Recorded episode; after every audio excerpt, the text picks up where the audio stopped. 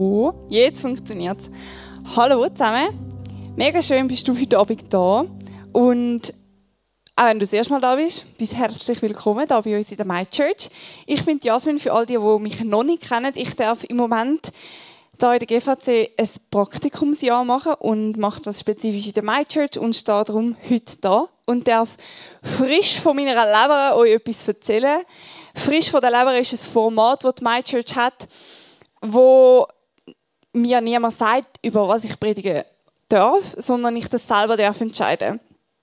Ähm, genau, und ich habe mich dazu entschieden, um euch auf meiner, oder in meiner Predigt das erste Wunder zu erzählen, das Jesus gemacht hat. Und da ist jetzt die Frage an euch, wer weiß denn, welches erste Wunder ist, das Jesus gemacht hat? Darf ich sagen? Genau. Das erste Wunder, das Jesus gemacht hat, ist Wasser zu Wein. Und bevor ich euch jetzt da auch die Geschichte so erzähle, habe ich gedacht, lesen wir die gerade zusammen. Und zwar steht die im Johannes. Und zwar im 2. Johannes. Gerade am Anfang. Zwei Tage später wurde im Dorf Kana in Galiläa eine Hochzeit gefeiert. Die Mutter von Jesus war dort und auch Jesus hat man mit seinen Jüngern eingeladen. Als während des Festes der Wein ausging, sagte seine Mutter zu ihm, es ist kein Wein mehr da. Doch Jesus antwortete ihr, es ist nicht deine Sache, mir zu sagen, was ich tun soll. Meine Zeit ist noch nicht gekommen. Ich muss da, ich habe meine Brille nicht da. Da sagte seine Mutter zu den Dienern, was immer er euch befiehlt, das tut. Nun gab es im Haus sechs steinerne Wasserkrüge. Man benutzte sie für die Waschung, die das jüdische Gesetz verlangte. Jeder von ihnen fasste 80 bis 120 Liter. Jesus forderte die Diener auf, füllt diese Krüge mit Wasser. Sie füllten die Gefäße bis zum Rand. Dann ordnete er an, nun bringt dem Mann, der für das Festmahl verantwortlich ist, eine Kostprobe davon. Die Diener befolgten seine Anweisung. Der Mann probierte das Wasser, es war zu Wein geworden. Er wusste allerdings nicht, woher der Wein kam, nur die Diener wussten Bescheid. Da rief er den Bräutigam zu sich und hielt ihm vor, jeder bietet doch zuerst den besten Wein an, und erst später, wenn die Gäste schon betrunken sind, kommt der billige Wein auf den Tisch. Aber du hast den besten Wein bis jetzt zurückgehalten. So vollbrachte Jesus im Dorf Kana in Galiläa sein erstes Wunder. Er offenbarte damit zum ersten Mal seine göttliche Herrlichkeit und seine Jünger glaubten an ihn. Das erste Wunder von Jesus, crazy, nicht? Also ich finde es schon ein bisschen krass, dass Jesus auch so aus Wasser Wein gemacht hat. Er hat nicht mal eine Zutat gebraucht, eigentlich macht man ja aus Traubenwein, aber das hat Jesus nicht gebraucht zum Wein machen, er hat nur Wasser gehabt und das fasziniert mich einfach immer wieder. Weil ich meine, später hat Jesus ja mehrere Wunder vollbracht. Wir erinnern uns an die Speisung von der 5000 oder an die Auferweckung vom Lazarus. Und ich will diese Wunder nicht kleinreden oder sagen, sie sind weniger gut oder weniger bedeutend. Aber ich sage jetzt mal, Zutaten für diese Wunder hat er wieso gehabt. Beim Lazarus hat er seinen Körper gehabt. Bei der Speisung von der 5000 hat er Brot gehabt, hat er Fisch gehabt. Und bei diesem Wunder hat er nur Wasser gehabt und gleich hat er Wein daraus machen Also ich finde es schon ein bisschen crazy. Ich ja nicht, wie es euch geht, aber es zeigt mir einfach auf, Jesus kann aus nichts oder aus mega kleinem mega viel machen. Und es erinnert mich auch an die Schöpfungsgeschichte, wo Gott aus nichts die Welt erschaffen hat. Aber ich will sagen, wir gehen jetzt die Geschichte mal so ein bisschen durch, dass wir ein bisschen einen Hintergrund haben. Wir befinden uns in dieser Geschichte in Kana, das ist ein Dorf in Galiläa, auf einer Hochzeit. Wir wissen von der Bibel aus nicht, wer dort Hochzeit gefeiert hat, aber man geht davon aus, dass es jemand war, der Jesus kennt hat, weil früher ist man eigentlich nur an der Hochzeit der Familie oder von, einem engen Freund eingeladen. Es ist auch ganz üblich dass die Hochzeit bis zu sieben Tage lang gegangen sind. Also man hat sieben Tage lang gegessen, getrunken, gefeiert, also schon gute Planung hat es dort gebraucht. Und ähm, das Schlimmste, was eigentlich auf so einer Hochzeit hätte passieren können, ist, dass einem der Wein ausgeht. So wie in dieser Geschichte, wie könnte es anders sein? Ist der Wein ausgegangen und das war früher eine mega Schande oder fast schon eine Chance. Es war mega peinlich, wenn der Wein ausgegangen ist. Und die Hochzeitsgäste hätten das natürlich nicht erfahren Zum Glück ist aber ja Maria auf dieser Hochzeit, die Mutter von Jesus. Sie ist dann zu ihm gegangen und hat gesagt, es ist kein Wein mehr da. Und ich weiß ja nicht, ob ihr das von euren Eltern oder vor allem von den Müttern kennt, aber sie sind doch super in so Sachen umschreiben. Also zum Beispiel kommen dann so die Mütter und sagen, in deinem Zimmer ist fast schon ein Chaos oder im Gang brennt dann im Fall noch Licht oder es hat noch drei Säcke Blumenerde im Auto. Und es ist so, kennen ihr diese Sätze? Mütter, die alles ein bisschen umschreiben, anstatt dir direkt zu sagen, wo das Problem ist, anstatt dir zu sagen, räumst endlich mal dein Zimmer auf oder machst mal das Licht im Gang aus oder hilfst mir das Auto auszuräumen, dann sie alles so umschreiben und schönreden und du solltest eigentlich selber drauf kommen, oder? Mütter sind einfach Helden im Sachen sagen, ohne wirklich etwas zu sagen. Und so stelle ich es mir auch in dieser Situation vor. Und ich glaube, Jesus hat sich die versteckte Botschaft von seiner Mami schon gecheckt, seiner Reaktion zu folgen. Er sagt dann nämlich, es ist nicht deine Sache, mir zu sagen, was ich tun soll. Meine Zeit ist noch nicht gekommen. In anderen Übersetzungen heißt es auch, Jesus spricht zu ihr, was hast du mir zu schaffen, Frau? meine Stunde ist noch nicht gekommen.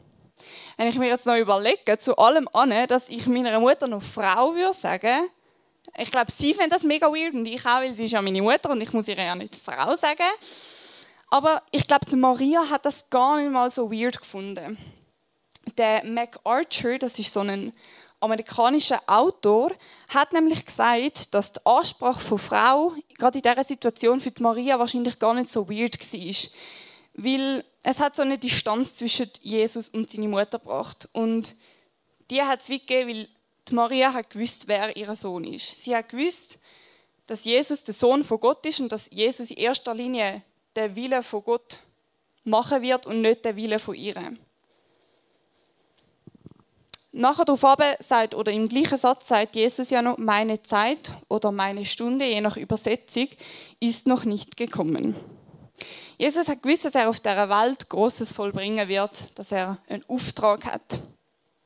Aber bis zu dem Moment von dieser Geschichte weiß man nicht mega, mega viel in der, in der Bibel oder über Jesus von der Bibel. Ähm, er hat bis dahin noch eher ein unscheinbares Leben gelebt, ähm, vermutet man, oder es steht wie nicht mega viel in der Bibel, weil er sich ja noch nicht als der Messias, der, der Erretter gezeigt hat. Man weiß unter anderem aber, dass er sich taufen lassen hat schon und dass er ja mit zwölf in der Synagoge vergessen worden ist, für die, die die Geschichte kennen. Was wir auch nicht wissen, ist, ob die Mutter von Jesus gewusst hat, wie er das Problem von «es hat kein Wein mehr» lösen wird, aber sie hat ihn an seinen Auftrag erinnert. Und wir wissen auch nicht, ob Jesus und sie nochmal zwei, drei Sätze austauscht haben in der Zwischenzeit oder ob Blick da gelangt haben. Aber es scheint, als wäre Jesus einverstanden gewesen, weil seine Mutter wendet sich nachher an die Diener und sagt, was immer er euch befiehlt, das tut. Und Jesus hat dann den Diener, oder Diener angewiesen, sie sollen die Tonkrüge, die es hat, mit Wasser füllen. Und die Tonkrüge sind, oder sind da, dazu da gewesen, um die Waschungen, die das jüdische Gesetz vorgibt, durchzuführen, zum rein sein vor Gott. Und wieso genau Jesus die Krüge gewählt hat, habe ich mich auch in den Vorbereitungen gefragt. Ich habe gedacht, ja, wieso hat er denn nicht schon die Gefäße genommen, wo vorher der Wein schon drin war? In einem Kommentar im Johannes, oder zum Johannesevangelium, dort wo die Geschichte steht, steht unter anderem, es ist nicht eine äußerliche Zufälligkeit, dass der Hochzeitswein von Jesus gerade in den Krügen geschenkt wird, die für das Wasser zur Erfüllung der gesetzlichen Reinigungsvorschriften aufgestellt waren. Heißt, Jesus hat also bewusst die Krüge für dieses Wunder ausgewählt. Jesus hat mit dem Wunder zeigen, dass eine neue Zeit anbricht. Eine Zeit, wo wir uns nicht mehr waschen zum rein sein vor Gott, weil durch Jesus sein Tod, der dann später kam, dürfen wir rein sein vor Gott. Wir dürfen frei sein von unserer Schuld, von unserer Scham, von unseren Sünden. Und dank Jesus dürfen wir rein sein. Und die neue Zeit bricht wie an. Aber zu dem komme ich später am Schluss nochmal. Was mich auch immer wieder erstaunt, ist die Reaktion der Diener.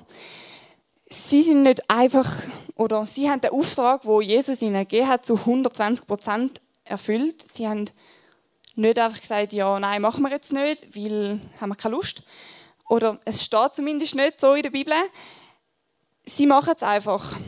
Sie tun einfach die Krüge auffüllen mit Wasser. Man könnte jetzt auch sagen, ja, seine Mutter hat es ihnen vorher gesagt. Aber ich meine damit mehr, sie haben die, die Krüge bis zum Rand gefüllt. Sie haben die Krüge nicht zu drei Viertel gefüllt. Und ich weiß nicht, ob sie gewusst haben, wer Jesus ist, wer da wirklich vor ihnen steht. Aber sie haben den Auftrag zu 120 Prozent ausgefüllt. Und wo sie dann die Krüge aufgefüllt haben, sagt Jesus, nun bringt dem Mann, der für das Festmahl verantwortlich ist, eine Kostprobe davon. Die Diener befolgten seine Anweisung. Auch da, die Diener haben einfach gemacht, was Jesus gesagt hat.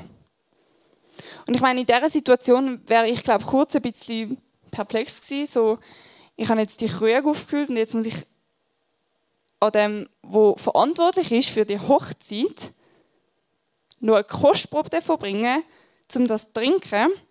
Weiß ja nicht, aber ich hätte es glaube ein bisschen weird gefunden. Aber irgendwie ist da in dem Fall so ein Vertrauen herum. Und richtig haben sie Jesus vertraut. Wie wir nachher dann lesen, der Mann, also der Hauptverantwortliche von dieser Hochzeit, probierte das Wasser, es war zu Wein geworden. Er wusste allerdings nicht, woher der Wein kam, nur die Diener wussten Bescheid.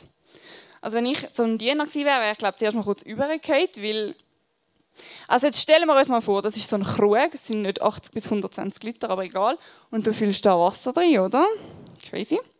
Und nachher hast du das gemacht und Jesus sagt dir, bring am Verantwortlichen von dieser Hochzeit eine Kostprobe davor. Es ist jetzt wie, wenn ich der Andrina jetzt eine Kostprobe davor bringe und dann ist ja natürlich kein Wasser mehr, oder? Ich verrate euch den Trick nicht, wie ich es gemacht habe. Crazy. Und dann muss ich das wieder Andrina bringen und das ist schon ein bisschen crazy, wo der, das Wunder, das Jesus gemacht hat, finde ich einfach jedes Mal aufs Neue verblüffend. Aber Jesus belässt nicht einfach bei dem, er setzt noch eine Schiebe drauf, wie wir im Vers 9 lesen. Da rief er den Bräutigam zu sich, nochmal der Hauptverantwortliche von der Hochzeit hat den Bräutigam zu sich gerufen und hielt ihm vor, jeder bietet doch zuerst den besten Wein an und erst später, wenn die Gäste schon betrunken sind, kommt der billige Wein auf den Tisch. Du aber hast den besten Wein bis jetzt zurückgehalten.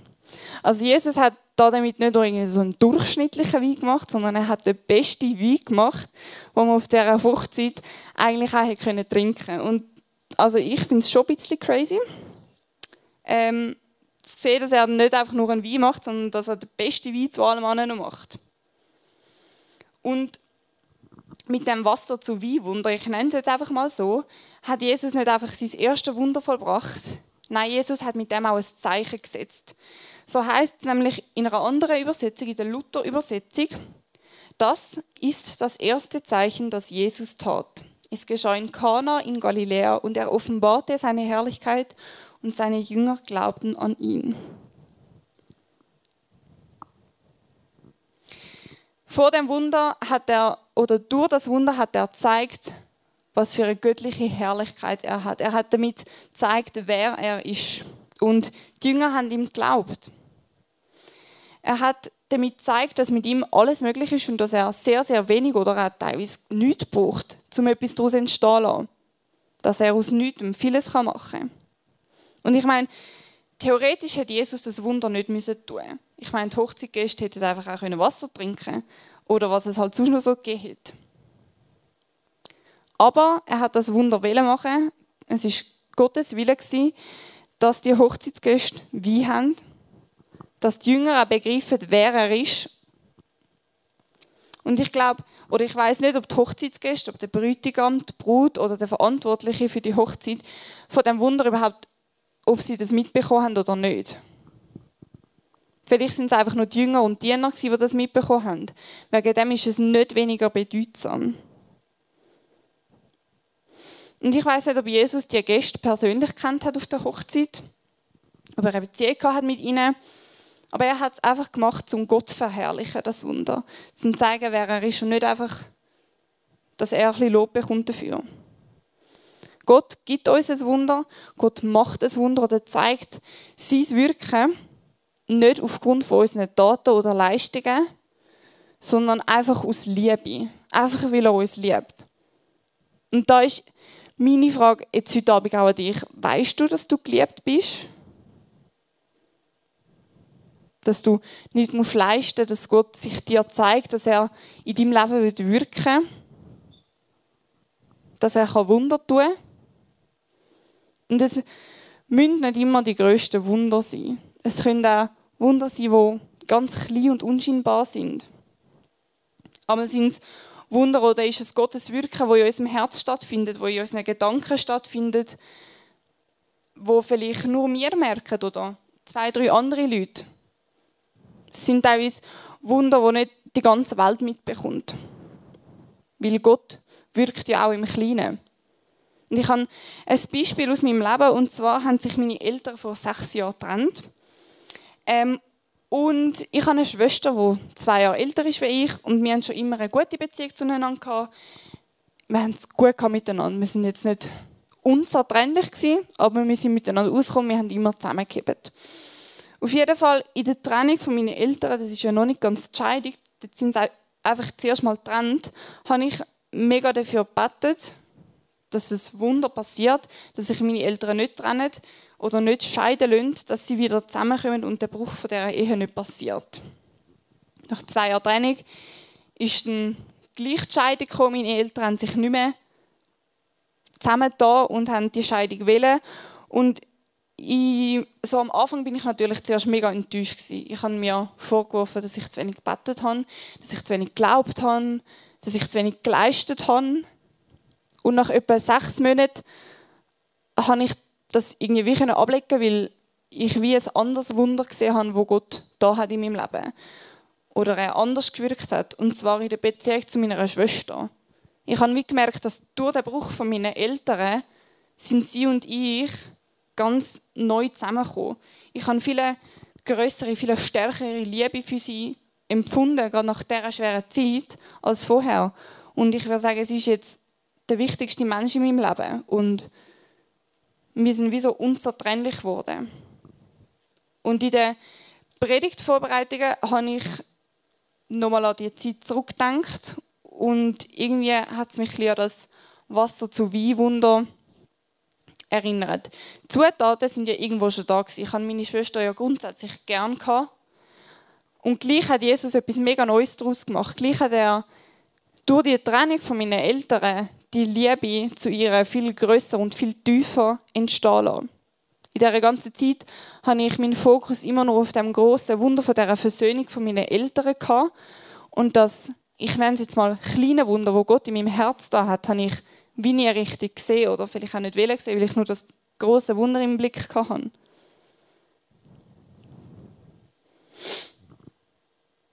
Gott kann auch im Kleinen und im Unscheinbaren wirken. Und teilweise merken wir das gar nicht. Aber ich kenne es natürlich auch, wenn die Wunder eben nicht passieren. Wenn ein Wunsch oder ein Gebet unerfüllt bleibt. Wenn man so lange gehofft hat, so lange geglaubt hat, so lange darauf vertraut hat, dass Gott einwirkt, eingreift, nicht einwirkt, eingreifst. Und, und einfach nichts passiert und du dich dann in diesem Leid fragst, wo ist Gott? Und ich weiß, wie mega schwer es gerade in diesen Zeiten, in diesen frustrierenden Zeiten kann sein, um in den Gottesdienst zu kommen, um mit Jesus reden, um die Beziehung zu gestalten, zum Bibel lesen. Es ist einfach alles irgendwie ein Krampf, nur schon Worship machen kann streng sein. Und in dem hinein zu wissen, dass man geliebt und gesehen ist, ist mega herausfordernd. Und man sich dann die ganze Zeit fragt, ja, wieso hat denn Gott das Wunder nicht gemacht? Es ist die Spannung, wo wir Christen noch viel drinnen leben.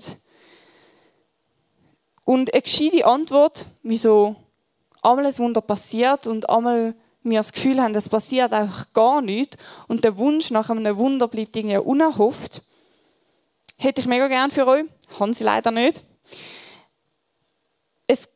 es, gibt wirklich keine Antwort darauf. Ich würde selber gerne wissen, wieso Gott einmal wirkt und wieso wir einmal das Gefühl haben, er wirkt nicht. Und wenn du gerade in so einer schwierigen oder frustrierten Phase bist, dann würde ich dir ein Zitat vorlesen vom Sam Urech. Das ist ein Schweizer Kommunikationsberater und er hat mal gesagt, es ist diese Gewissheit, dass Jesus alles in seiner Hand hat und dass ich unendlich geliebt bin.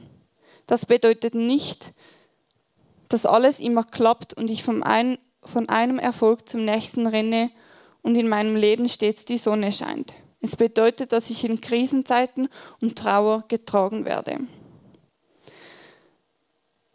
Einmal ist es einfach das Wissen, dass wir dreit sind, dass wir in schweren Zeiten geliebt sind und dass wir gesehen werden. Auch wenn sie wirklich einmal nicht sichtbar wird in unserem Leben, in den Situationen, wo wir drin sind. Auch wenn es Wunder vielleicht gerade nicht passiert oder die Situation anders ausgeht, als wir es uns gewünscht hätten. Das heißt nicht, dass wir wegen dem nicht geliebt sind, dass wir wegen dem nicht gesehen werden oder dass wir zu wenig geleistet haben, zu wenig gebetet haben. Jesus wird wirken in unserem Leben. Er wird sich immer wieder zeigen und einmal müssen wir ihm einfach so fest vertrauen, wie das irgendwie die Diener gemacht haben. Die 120 Prozent müssen wir einmal angeben. Wo die Krüge voll gefüllt haben und nicht einfach nur zu drei Viertel. Sie haben nicht gewusst, was Jesus vorhat. Aber irgendwie ist das Vertrauen in ihn herum.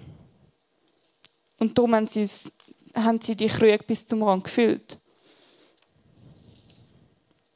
Damit würde ich nicht sagen, dass du halt einfach mehr musst vertrauen oder dass du eben halt zu wenig vertraut hast.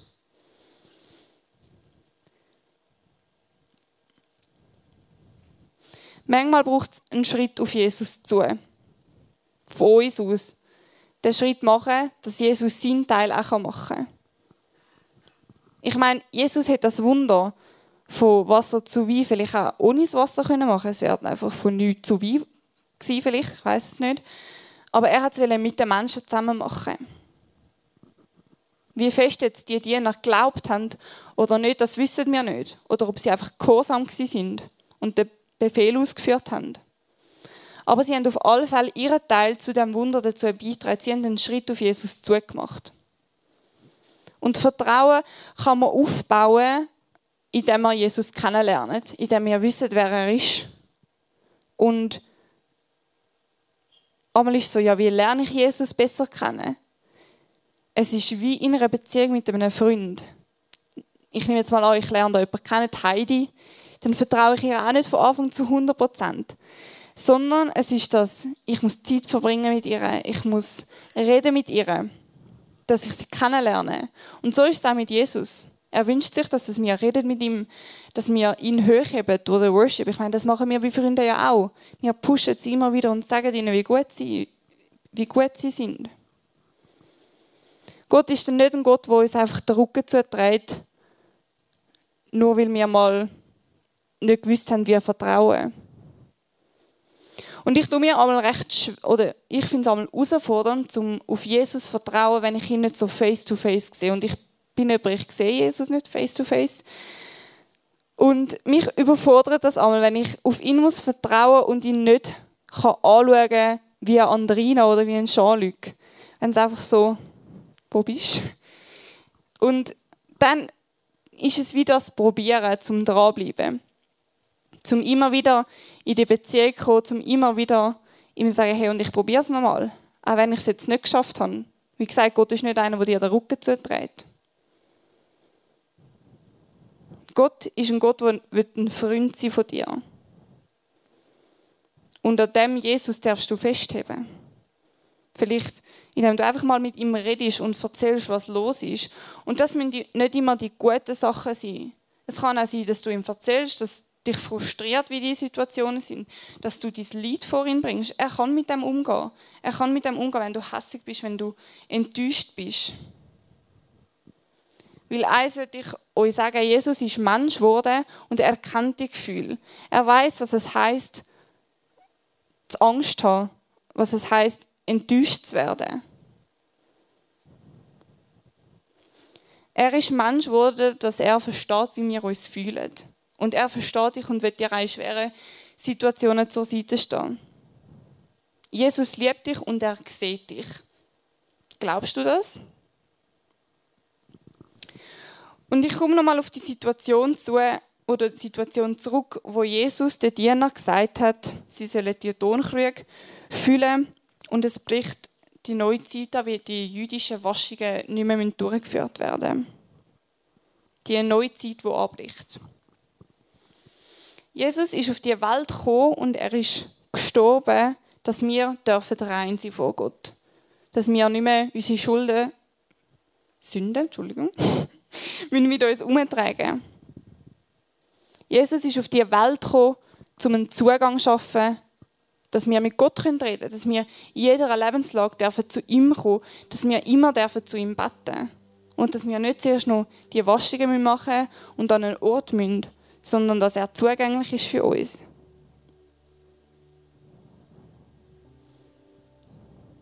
Gott ist Mensch geworden aus Liebe, weil er sich eine Beziehung mit dir wünscht. Und dank Jesus ist das möglich. Dank Jesus haben wir immer den Zugang zu Gott. Weil er ist immer bei uns und er ist ein konstanter Gott. Er ist einer, der immer da ist, wo uns nie alleine lässt. Und Jesus weiß, wie wir uns fühlen. Er weiß, wie es ist zum glücklich sein, aber er weiß auch, wie es ist zum Fragen haben, zum teilweise auch leiden, zum enttäuscht sein. Er ist auf die Welt gekommen und hat geglaubt wie ein Mensch, dass er uns versteht.